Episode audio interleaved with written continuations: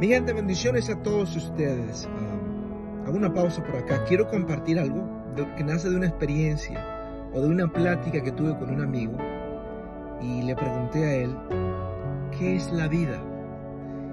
Me abrió los ojos de este tamaño, tomó un suspiro largo y profundo y luego dijo, la vida, eso fue todo lo que dijo. Yo me di cuenta que tenía un individuo con pulso como una evidencia de que estaba vivo, pero que éste no tenía ni la mínima idea de lo que esto significa. Y esta es mi conclusión, que en el mundo hay mucha gente que existe, pero que nunca descubre lo que es vivir. La vida es un misterio profundo como la muerte. Y ambos misterios están vinculados con lo que somos nosotros, los seres humanos. Bueno, le cuento que una de las cosas más difíciles para mí era hacer servicios fúnebres o funerales, como usted quiera llamarle, por varias razones, pero le voy a mencionar solamente dos. Una de ellas era porque el ambiente, la atmósfera estaba muy cargada de mucho dolor, tristeza y demás. Y la segunda, porque ese dolor tenía muchas preguntas con referencia al misterio de la muerte. Con el paso de los años fui descubriendo que nuestra asignación aquí en la tierra no es enseñarle a la gente el misterio de la muerte, sino el misterio de la vida. Porque evidentemente nadie necesita aprender a morir.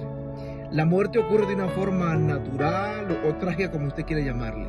Nadie nunca ha dicho, voy a la escuela para aprender a morir. No, la muerte ocurre.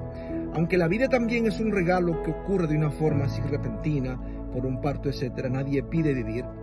Pero si usted quiere tener éxito en esta tierra, necesita aprender a vivir. Dijo un gran sabio que de los seres vivientes, quien le causa más impresión, impresión es, el, es el hombre, porque éste vive como si nunca va a morir, pero luego, luego muere como que nunca tuvo vida.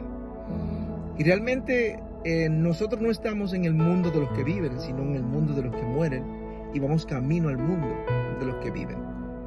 Así que no sea como esas personas que viven excesivamente pensando en el pasado y eso le provoca una gran ansiedad, tristeza, melancolía y demás.